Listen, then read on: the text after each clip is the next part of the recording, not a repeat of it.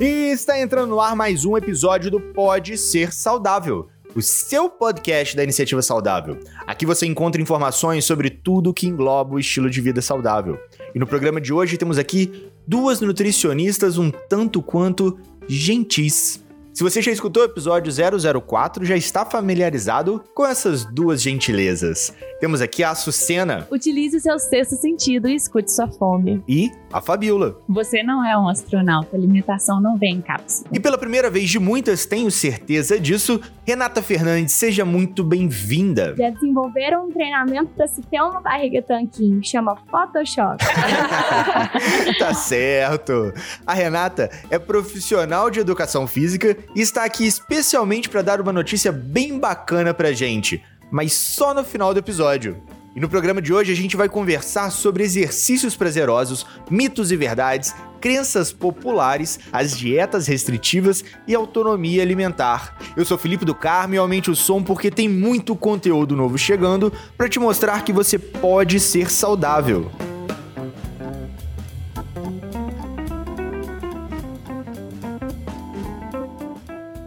Então vamos começar hoje o episódio de uma forma diferente. No último episódio, a Sucena e a Fabiola levantaram vários temas super importantes para nossa alimentação, para nossa saúde, e surgiram aqueles burburinhos na cabeça dos nossos ouvintes e recebemos algumas perguntas. Algumas já foram respondidas via direct, Instagram, via e-mail, outras vão ser respondidas aqui agora. Selecionamos três perguntas. Primeira, eu tenho que comer de 3 em 3 horas? Essa é uma das perguntas que eu acho que ficou na cabeça dos ouvintes, até de quem não perguntou, né? Sim.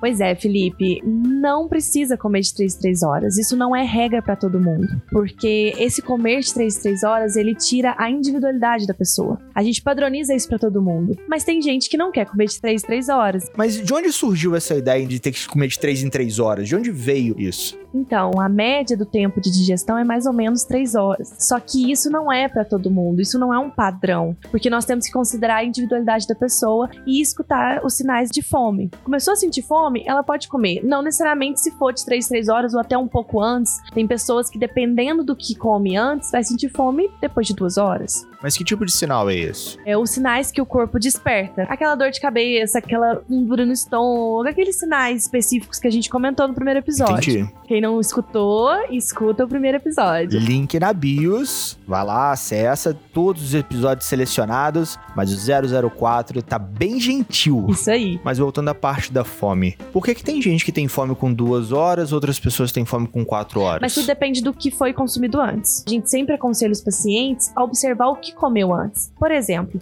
se você comeu só um pão francês, um pão de sal normal, provavelmente, considerando as individualidades, a pessoa vai sentir fome depois de duas horas, mais ou menos. Se ela comeu um pão integral, pode ser que ela vai sentir fome depois de três horas ou um pouco mais, porque tem a diferença na composição desses alimentos. A fibra, que é um componente que está ali no pão integral, ela vai trazer uma maior saciedade, né? E ela está mais presente no pão integral do que no pão francês. Então, tudo é contexto, Aham. né? Tudo depende do que você consumiu antes, para você sentir a fome de duas horas ou três horas. E as dietas restritivas? A gente recebeu um depoimento aqui de um ouvinte dizendo que ele identificou que está fazendo uma dieta restritiva.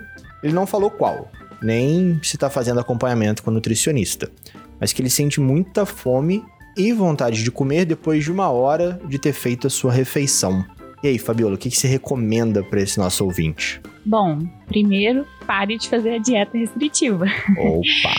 É, porque assim, a dieta restritiva, né, geralmente, ela ou vai diminuir muito a questão de calorias, ou até mesmo restringir um grupo alimentar. Então, se você está restringindo um grupo alimentar, a restrição, como a gente já disse, gera uma compulsão. Então, pode ser que às vezes essa, essa fome, né, que ele nos diz estar sentindo, nem seja fome, às vezes seja um desejo excessivo pela comida, né, por aquele grupo alimentar. E se for uma restrição no sentido de diminuir muito a quantidade de calorias, essa fome também vai ser normal porque a quantidade que ele está consumindo não está sendo suficiente para suprir as necessidades fisiológicas dele, né? Então a gente tem que consumir um mínimo de energia, né? Que a gente tem uma taxa que a gente chama de taxa metabólica basal, que seria o mínimo de energia que a gente precisa para sobreviver. E a pessoa, quando ela consome abaixo disso, ela realmente começa a ter, né, essas deficiências mesmo. Então começa a sentir muita fome, às vezes fica estressado, às vezes fica fraco, né? Porque realmente não está tendo é, suprimentos necessários. E aproveitando o gancho aqui, por falar em suprir,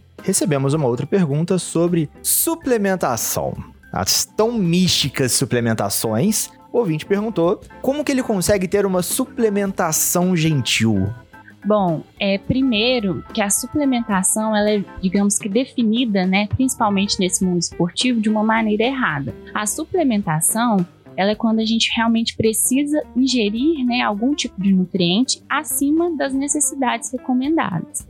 Então, não é muito bem isso que a gente diz, né? Vou tomar um suplemento de proteína para eu ficar forte, né? Então, assim, o suplemento de proteína seria, por exemplo, para um atleta de alto rendimento que às vezes não consegue ingerir aquela quantidade de proteína na refeição, né, com a comida de verdade, e às vezes ele realmente precisa de uma ajuda extra, né? Ele precisa é, ingerir acima das necessidades. Porque às vezes a gente pode falar, né, dessas pessoas que consomem esse tipo de suplemento, às vezes seria um complemento da alimentação. Então, ele está complementando a refeição de alguma forma. Então, assim, eu acho que a suplementação seria uma dose de gentileza conosco, né? Uma dose de gentileza diária. Porque se você for gentil com você mesmo, escutar os sinais do seu corpo, de fome, saciedade e até mesmo os sinais que ele te manda do que você precisa comer ou que você sente vontade de comer, porque o nosso corpo ele está conectado com a gente, né? Então, se de repente te dá aquela vontade de comer às vezes um ovo, às vezes já é um sinal que o seu corpo está te mandando que você precisa de uma dose de proteína a mais ou de uma dose daquela aquela vitamina que tem no ovo. Então, assim, a reconexão com o nosso corpo é tudo, né? Mas se meu corpo pedir para eu poder comer um chocolate? E qual o problema de comer um chocolate? Por mim, nenhum. Falou chocolatra, né? Bom, se o corpo tá te pedindo um chocolate, pode ter vários significados, né? Pode ser que às vezes você precise de uma energia rápida, pode ser que o chocolate seja um alimento de conforto e às vezes é isso que você tá precisando. Então, não tem problema comer um chocolate quando seu corpo pedir um chocolate. chocolate. Dois chocolates. e isso entra muito na permissão incondicional de comer. Que quando a gente está aberto a poder comer todos os alimentos, talvez nem todo dia a gente vai ter vontade de comer um chocolate. Você pode comer um chocolate quando o seu corpo pedir chocolate, mas ele também vai pedir para parar de comer o chocolate. Então é escutar essa saciedade. Teve vontade de comer o chocolate? Comeu, já sentiu o prazer, já foi o suficiente, seu corpo fala, chega, e você para de comer escutando a sua saciedade. Então você pode comer de tudo, mas desde que você escute os sinais do seu corpo, porque ele vai saber o momento de poder parar. Eu tô pensando aqui, às vezes esses suplementos são vendidos como milagres, né? Como aquela fórmula mágica, aquele, aquele milagre em cápsula para obter um resultado num curto espaço de tempo. Exatamente. As pessoas elas ainda idealizam um comprimido que você vai tomar e acordar magro, né? Ou um comprimido que você vai tomar e acordar forte, bombado, né? E isso, gente, não existe. Mesmo se existisse, imagina o tanto que você perde, né? Porque a alimentação, o exercício, ele não é só uma obrigação, é, é convívio social, é prazer. Vamos voltar, né, às nossas raízes. Vamos deixar de ser Nutella, né? Que as pessoas falam. Vamos voltar à alimentação raiz, prática de exercício físico raiz e sentir prazer com tudo isso e, não ficar pensando que a gente deveria só consumir essas pílulas uhum. mágicas, né? Exatamente. Então ficam aqui as nossas respostas a essas dúvidas. Mandem as suas dúvidas, seus questionamentos, que nos próximos programas responderemos.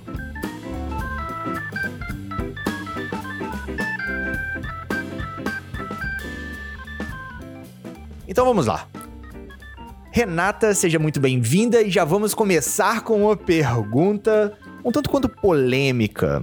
No primeiro episódio, a Thaís levantou a bola sobre os três tipos da busca pela saúde, né? Da busca por uma vida saudável. Seja uma saúde a curto prazo, uma saúde a longo prazo ou a tão comercial estética. Diga-me, E qual a sua recomendação para essas pessoas que estão buscando esse corpo sarado, esse corpo comercial, essa estética insana? Primeiramente, gente, não foca na estética.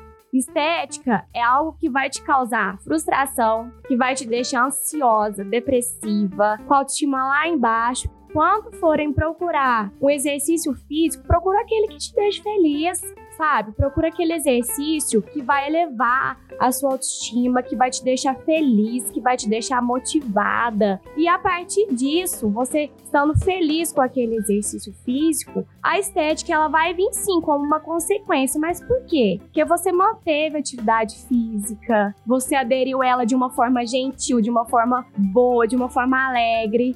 Porque o exercício físico é isso, é prazer, é felicidade, é motivação. E aí o bem-estar, a felicidade vem antes de mais nada. Porque muitos, muitos alunos, né, vão para as academias buscando aquela estética imediata. Quero fazer meia dúzia de abdominal ali, quero ter aquele abdômen trincado. Aham, uhum, então, é uma coisa que me preocupa, porque hoje em dia as pessoas estão muito frustradas com balança, com peso, com emagrecimento, com ganho de massa muscular. E elas não entendem que o exercício físico, tudo a longo prazo, sabe? E hoje em dia a gente tem muito do imediatismo. Quando as pessoas elas não conseguem atingir aquele objetivo a curto prazo, elas existem. Então, se a pessoa procurar fazer aquele exercício físico que a deixa feliz, proporciona o bem-estar, ela vai conseguir atingir esses benefícios sem essa neurose de estética, né? E por vezes, por não conseguirem, elas acabam buscando aqueles atalhos perigosos. Uhum. Seja por dietas restritivas ou por suplementações ilegais, digamos assim.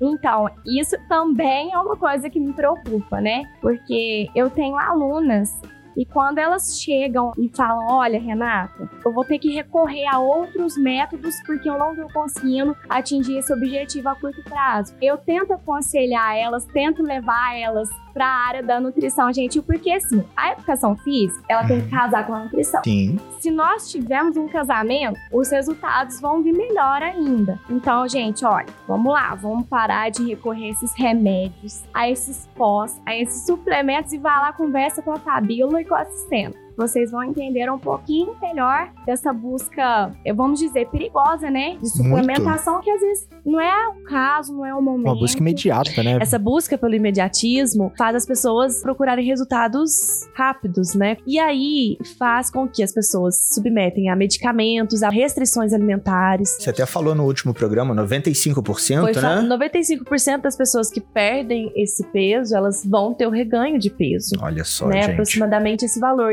E essas dietas restritivas, né, essas trocas, acabam gerando mal-estar também pro, pro paciente, porque ele acaba sentindo fome. Então, as dietas restritivas, elas tiram essa autonomia da pessoa.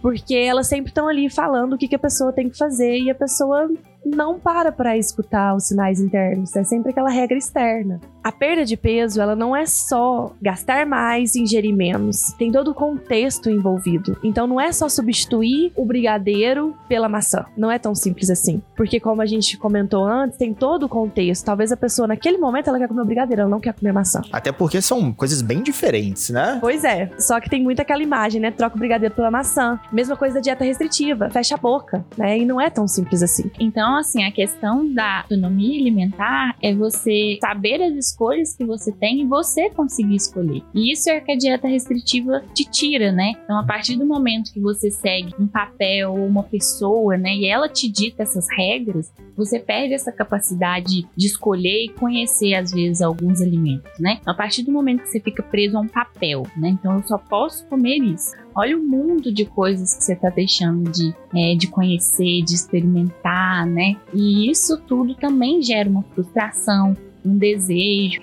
E é isso que a gente busca sempre na nossa prática profissional: fazer uma educação alimentar e nutricional com esses nossos pacientes que vai promover essa autonomia alimentar. E isso é duradouro, né? É uma mudança de hábito. Tem gente que prefere fazer uma dieta restritiva, buscando aquele milagre, do que buscar aquela prática de atividade física. Eu acho que é devido ao preconceito que ela e muitas pessoas têm ainda com a academia, né? Mas elas podem buscar um outro espaço para poder fazer a sua atividade física, o seu exercício físico, sem precisar ficar levantando peso, não é, Renata? E Isso. E o que que acontece? Quando a gente chega em uma academia, o profissional, ele já direciona o aluno para a área da musculação. E dentro da própria academia, hoje em dia, a maioria das academias estão oferecendo assim diversos tipos de modalidade. Treinamento funcional, power jump, dança fitness, pilates, spinning. Então, assim, seria bacana o profissional tentar direcionar o aluno. Porque o que, que acontece? Se o aluno chega lá e ele não quer fazer musculação, o profissional tem que ter essa visão ampla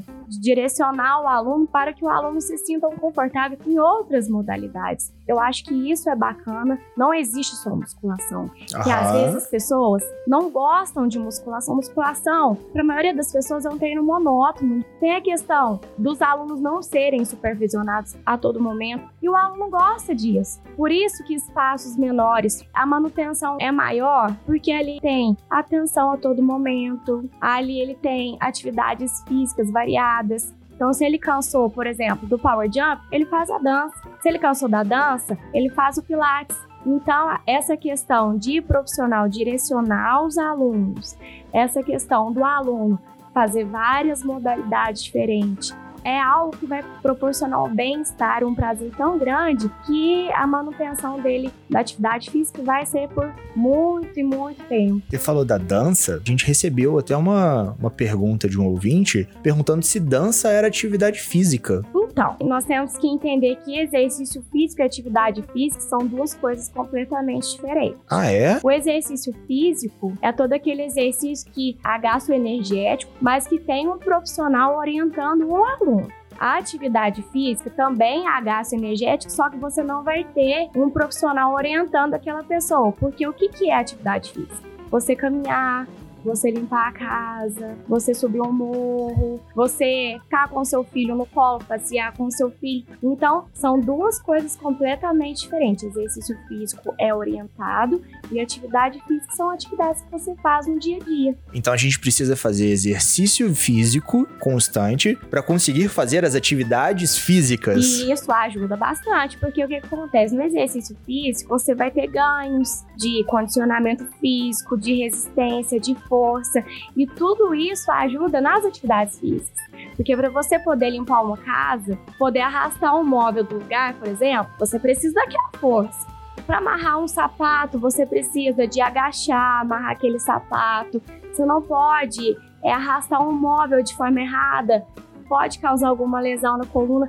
Passar pano em casa, varrer. Então, o exercício físico, ele te prepara também para fazer aquelas atividades diárias em casa. Tô pensando aqui para aquelas mães ou quem pensa em ser mamãe, né, começar já a fazer o exercício físico, porque aquele saquinho de arroz vai surgir daqui a Uhum. pouco, pra ela tirar do berço, levantar. Aham. Mamãe, quero colo, quero mamar, então vamos pensar ali que você tá segurando 5 quilos. Isso. Então, o que, que acontece? A mãe, após o parto, no período dela de pausa, que ela não vai poder voltar aos exercícios físicos, ela vai ter que estar preparada. Então, durante todo o período de gestação, a gestante ela pode fazer o exercício físico sim, de maneira orientada, e quando ela ganhar esse neném, ela vai estar preparada, porque ela vai ficar ali segurando o bebê uma hora, duas horas seguidas no braço. Ela vai precisar de tirar ele do berço. Então, é todo um processo envolvido. Ela tem que estar preparada e o exercício físico vai ajudar. Sim, é, com nesse certeza. E por falar em gestante, essa semana que passou, rolou uma série de posts no Instagram da Iniciativa Saudável sobre gestantes. E por sinal, fica aqui os parabéns para essa iniciativa que a gente acabou de chegar aos 300 textos, 300 posts sem mimimi, sem receita milagrosa, sem receita mágica, a boa e velha ciência para poder trazer a iniciativa saudável para a sua vida, para a nossa vida. Mas mudando de assunto, fiquei sabendo aqui que no dia 25 de maio vai rolar um evento aqui em Lavras. Fale mais sobre isso. É isso mesmo, vai ser um sábado super prazeroso. Seis profissionais de diferentes áreas estarão lá presentes. Qual vai ser o tema desse workshop? Então, nós vamos abordar assuntos de nutrição gentil, de exercício físico prazeroso, arte de cozinhar com a Cris, da Cris Fit. A Cris Fit? Isso mesmo, ela vai Olha! ela vai estar lá presente com as delícias dela e podendo passar um pouquinho do amor que ela sente pela comida para as pessoas e também o Marcelo estará presente lá nós para dar um, umas palavras de incentivo para o nosso público. E quais são os seus temas que esses profissionais vão abordar nesse workshop? Vocês conseguem antecipar isso para os nossos ouvintes? Claro, é, nós vamos abordar sobre a nutrição gentil, as dúvidas que as pessoas têm do que comer, quando comer, como comer, o quanto comer. Tudo isso vai ser esclarecido lá. É, nós vamos passar um pouquinho também sobre os problemas das dietas restritivas, criação de metas possíveis e sustentáveis. Olha, isso daí é muito bacana. Isso daí dá até um tema de podcast. Pois é, as pessoas sabem o que tem que fazer, mas elas não começam a mudar, né? É, e sobre o exercício prazeroso também, né? A importância do exercício ser prazeroso, do exercício ser é, em um local bacana, ser aquele exercício que você gosta de fazer para promover um bem-estar. E também vamos falar um pouco de culinária com a Cris Fit. Isso daí interessa muito aos ouvintes. Eu fiquei sabendo aqui em off que ela vai ensinar aquele segredo da Cris para deixar aquela comida mais gostosa sem receitas mirabolantes. Isso, a Cris, com a sua arte de cozinhar, vai passar um pouco sobre algumas receitas práticas de fazer e vai ter um coffee break com a Cris. E onde que os nossos ouvintes podem fazer as inscrições deles? Porque eu tenho certeza que já tem aquele ouvinte ansioso querendo garantir a inscrição dele, que já tá entrando no site, na rede social, mandando mensagem no WhatsApp. Bom, esses que estão ansiosos, acho melhor eles correrem, porque a gente só tem mais cinco vagas. Então fica a dica, são só cinco vagas que estão em aberto. Exatamente. E essas inscrições elas podem ser realizadas através do Instagram pelo direct de qualquer um dos profissionais que vão lá palestrar workshop. Eu vou deixar todos esses links do perfil do Instagram logo aqui abaixo do post no iniciativasaudável.com/barra pode ser saudável. O link também vai estar na bios do nosso Instagram. Que aí já fica mais fácil, você já manda aquele direct na rede social, já garante a sua vaga e não se esqueça de curtir, compartilhar e ler os nossos posts. Dessa forma, você se ajuda a ser mais saudável e ajuda o mundo a se tornar um lugar mais saudável. E estamos chegando ao final de mais um episódio do Pode Ser Saudável. Eu queria agradecer de novo a Sucena, a Fabiola e a Renata, essas três profissionais muito gentis por esse papo construtivo, sem receita mágica e muito saudável. Sejam sempre muito bem-vindas. Renatinha, lembrando que já temos aquele episódio agendado, hein? Você e o Fabiano vamos trocar aquela ideia, vamos conversar sobre um tema muito bacana sobre atividades físicas. E a minha mensagem é aquela velha máxima: sigam as nossas redes sociais, iniciativasaudável.com, no Instagram, no Facebook, entrem no nosso site, escutem os outros episódios do podcast muitos novos estão vindo. E lembre-se, você pode ser saudável.